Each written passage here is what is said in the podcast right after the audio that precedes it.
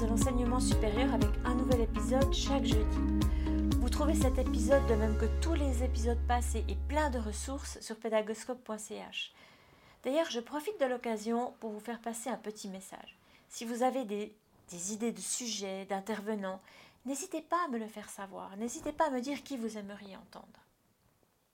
Alors la semaine dernière, Pédagoscope se penchait avec la responsable du pôle de soutien à l'apprentissage et à l'enseignement de l'Université de Genève, Madame Mallory Schaub, sur les grands chantiers de la rentrée 2020. On n'est pas encore sorti de la crise.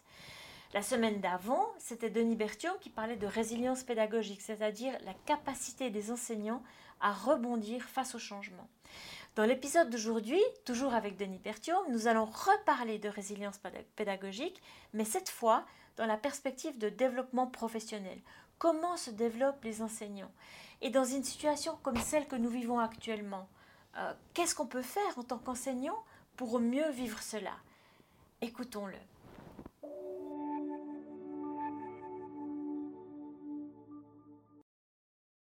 Alors, on a parlé il y a deux semaines environ de, cette notion de résilience pédagogique, hein, la capacité d'adapter ses pratiques pédagogiques à un contexte changeant et nouveau, particulièrement dans un contexte de transformation important.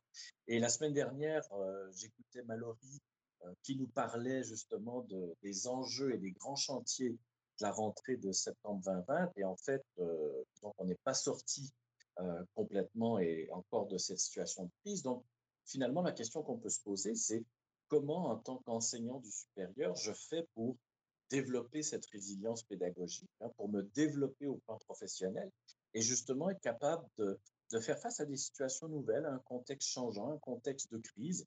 Et, il faut être au clair sur le fait qu'un contexte de crise euh, est, désagréable, inconfortable et, peut même euh, nous faire régresser dans une forme de statut de novice en tant qu'enseignant si je dois tout à coup fonctionner d'une façon complètement nouvelle et je dois un peu réapprendre mon métier d'enseignant. Donc, ce qu'on va faire ensemble aujourd'hui, c'est discuter de euh, finalement, ça veut dire quoi euh, le développement professionnel? Ça veut dire quoi devenir un enseignant qui est davantage expert euh, et donc qui devrait être en mesure de faire face à une situation nouvelle avec plus d'outils dans sa boîte à outils. Et donc, on voit un lien assez étroit entre le développement professionnel des enseignants et le développement de leur résilience pédagogique euh, pour arriver à faire face à des situations assez difficiles qui demandent quasiment de, de faire un deuil d'une situation passée, d'accepter la nouveauté. Et on sait très bien en psychologie que le deuil, euh, une des premières étapes, c'est souvent le déni et la difficulté à accepter une nouvelle situation.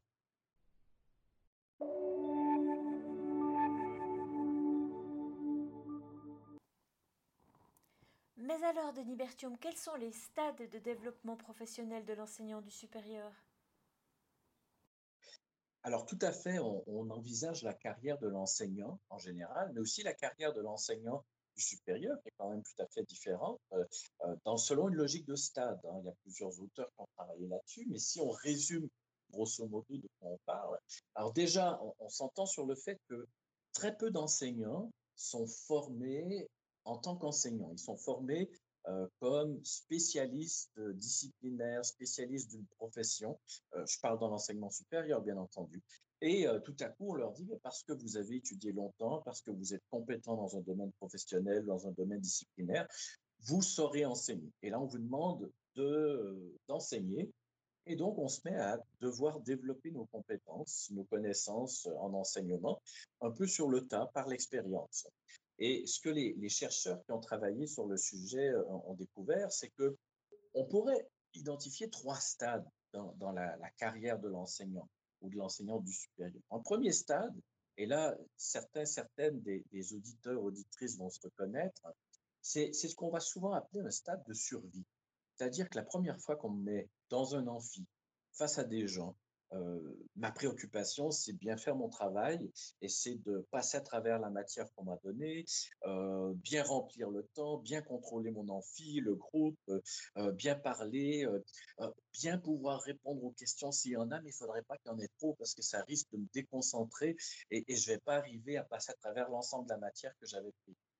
Alors, c'est pas mauvais comme posture, mais c'est une posture qui est très différente de l'enseignant ou l'enseignante qui serait davantage expérimenté, qui euh, se pose moins ces questions d'ordre un peu survie et qui plutôt travaille sur le développement de son identité professionnelle en tant qu'enseignant, euh, qui va se dire, mais moi finalement j'aimerais bien être un enseignant, une enseignante qui fait beaucoup participer les étudiants ou qui, euh, qui va les chercher pour les faire se questionner par rapport à des, des connaissances qu'ils auraient déjà développées dans d'autres cours, euh, et ainsi de suite. Donc on voit déjà premier stade survie, deuxième stade développement identitaire. Euh, le stade, la bonne nouvelle, c'est que la plupart des enseignants arrivent à passer du stade de survie au stade de développement identitaire sans trop de difficultés. La mauvaise nouvelle, c'est que pour certains, c'est plus difficile et là, un accompagnement euh, est requis la part de conseillers pédagogiques ou même de collègues euh, qui peuvent nous aider à, développer notre bagage en termes de pratique pédagogique. Et puis, certains enseignants vont même jusqu'à un troisième stade, qui est quand même euh, plus rare dans, dans le sens où euh, c'est pas nécessairement un élément de la culture euh, de l'enseignement supérieur, qui est celle de, de l'expertise, mais au sens de d'être prêt à partager son expérience, à partager ses, connaissances, ses compétences avec les collègues et aider les collègues à se développer aussi. On, on retrouve souvent ça chez les collègues qui sont plutôt en fin de carrière et qui se disent, euh, voilà, j'ai contribué beaucoup au plan de la recherche et là maintenant j'aimerais bien euh, contribuer au plan de la pédagogie et qui vont être des leaders de communautés de pratique, qui vont même participer à donner des ateliers de formation et autres, euh, autres activités comme ça de développement pour les collègues.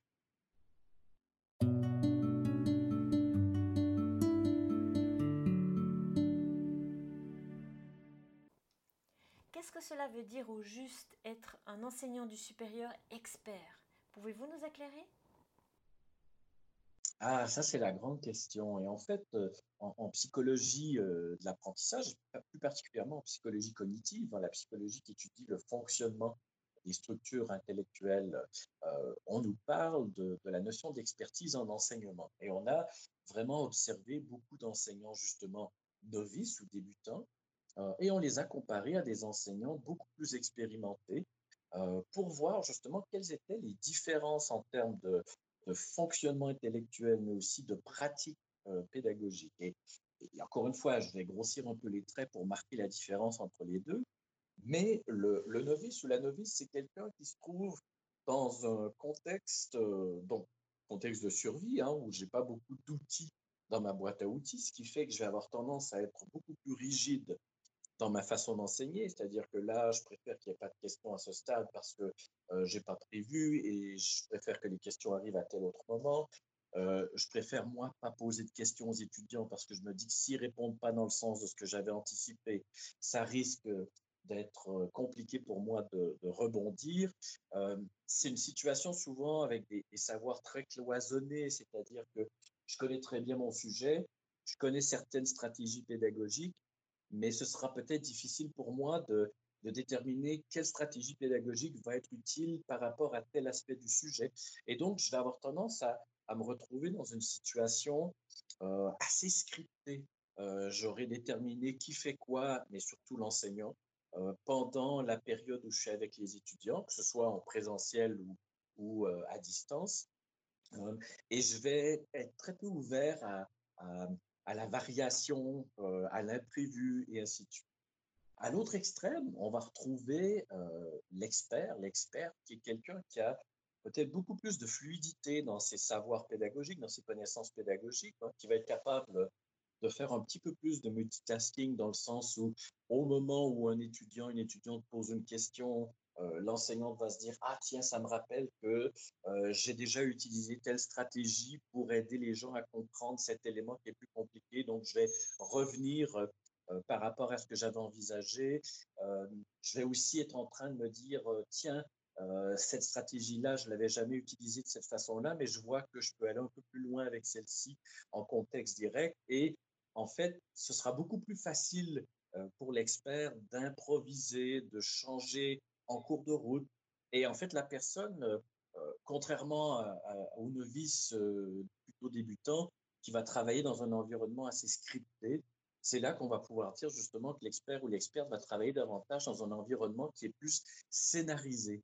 C'est-à-dire que si on fait la différence, hein, le scénario, c'est l'idée globale de la direction dans laquelle on veut aller, avec une idée générale de ce qui devrait se passer, tandis que le, script, c'est vraiment très détaillé, très précis, et c'est très difficile de, s'en détacher.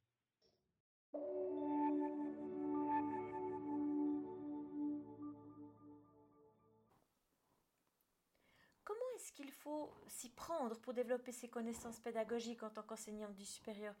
Avez-vous quelques pistes à donner? Ah, c'est la clé du, développement euh, professionnel chez les enseignants du supérieur, hein, ce qu'on va appeler les, connaissances pédagogiques dans, la littérature en psychologie, justement, euh, des, enseignants et de l'enseignement dans le supérieur. On, va identifier ce qu'on appelle une base de connaissances pédagogiques. Dans la base de connaissances pédagogiques, c'est un peu ma boîte à outils. Euh, alors, si je suis novice J'aurai peut-être quelques outils seulement dedans et au fur et à mesure que ma carrière se développe ou que ma carrière avance, je vais euh, acquérir de nouveaux outils euh, que je vais pouvoir euh, garder dans ma, dans ma base de connaissances pédagogiques, dans cette boîte à outils. Je vais aussi découvrir que certains outils peuvent être utilisés de façon différente et je vais aussi avoir des outils que je vais créer moi-même, hein, qui vont être un peu mes trucs et astuces qui vont venir s'ajouter à des connaissances un peu plus un peu plus universelle en pédagogie. Donc, en fait, cette base de connaissances pédagogiques, on, la décrit souvent comme comprenant trois dimensions. Hein. Ces trois dimensions-là, elles, fonctionnent un peu en vase communicant. On a d'un côté euh, ce qu'on va appeler les objectifs, c'est-à-dire mes intentions. Moi, j'ai envie de faire quoi? Alors, si je suis en mode survie, mes intentions, elles sont assez basiques. C'est couvrir la matière, remplir euh, le temps qu'on m'a donné, m'assurer que les étudiants atteignent les compétences et puis euh, que ça se passe bien. Euh, mes intentions, mes objectifs, si je suis à un stade plus développé, vont peut-être être variés. C'est-à-dire permettre aux étudiants euh, de développer des compétences qui sont peut-être davantage euh, ciblées sur ce qu'ils ont envie de faire par la suite dans leur carrière professionnelle.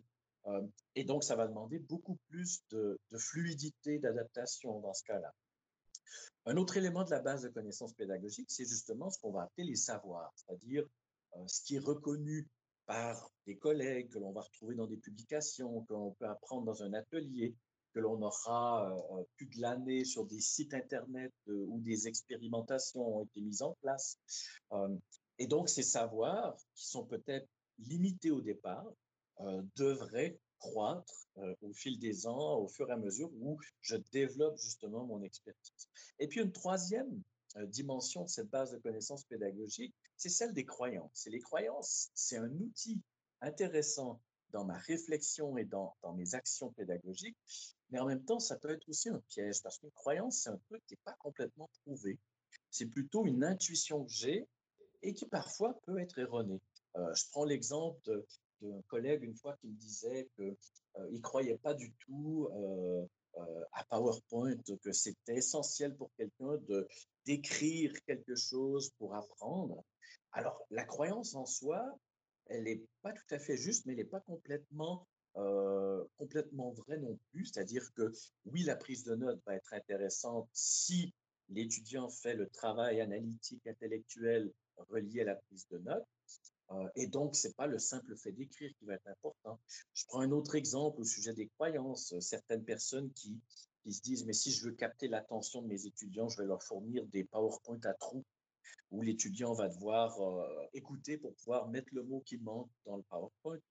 Alors, là aussi, euh, la personne va croire que c'est une stratégie qui fonctionne bien, mais en fait, ce que la, recherche plus empirique sur le truc va nous montrer, c'est qu'il est préférable de travailler avec des, PowerPoint en squelette, où on a certains éléments qui vont organiser les idées, mais pas nécessairement des trous dans un texte continu.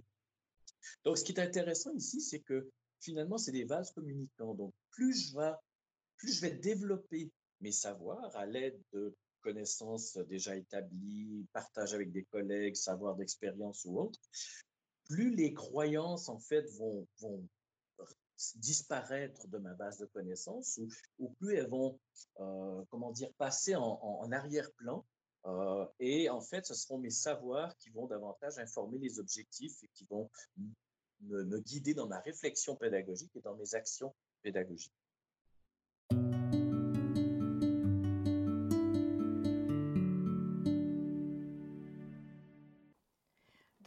De la semaine dernière, on parlait de préparer les enseignants au pire pour la rentrée de cet automne.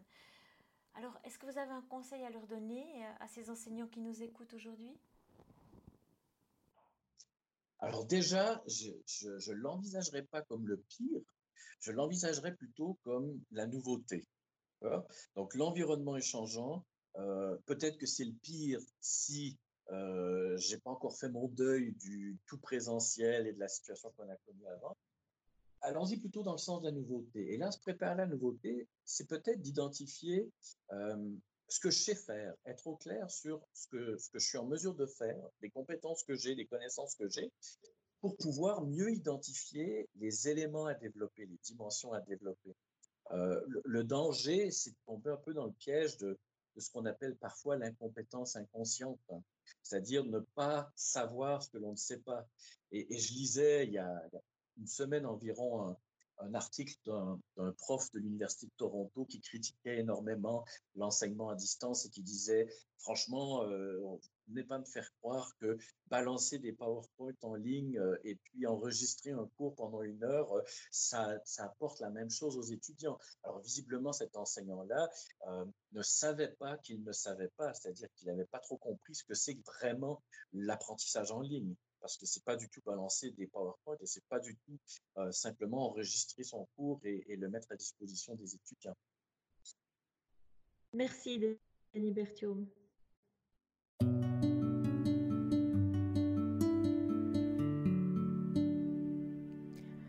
Voilà, c'est terminé pour aujourd'hui.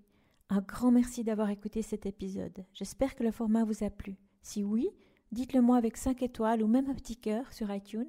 Et si vous n'êtes pas fan d'Apple, bah, ce n'est pas très grave. Il y a d'autres manières de m'aider et de soutenir Pédagoscope, comme par exemple partager ce podcast avec deux ou trois de vos collègues ou amis.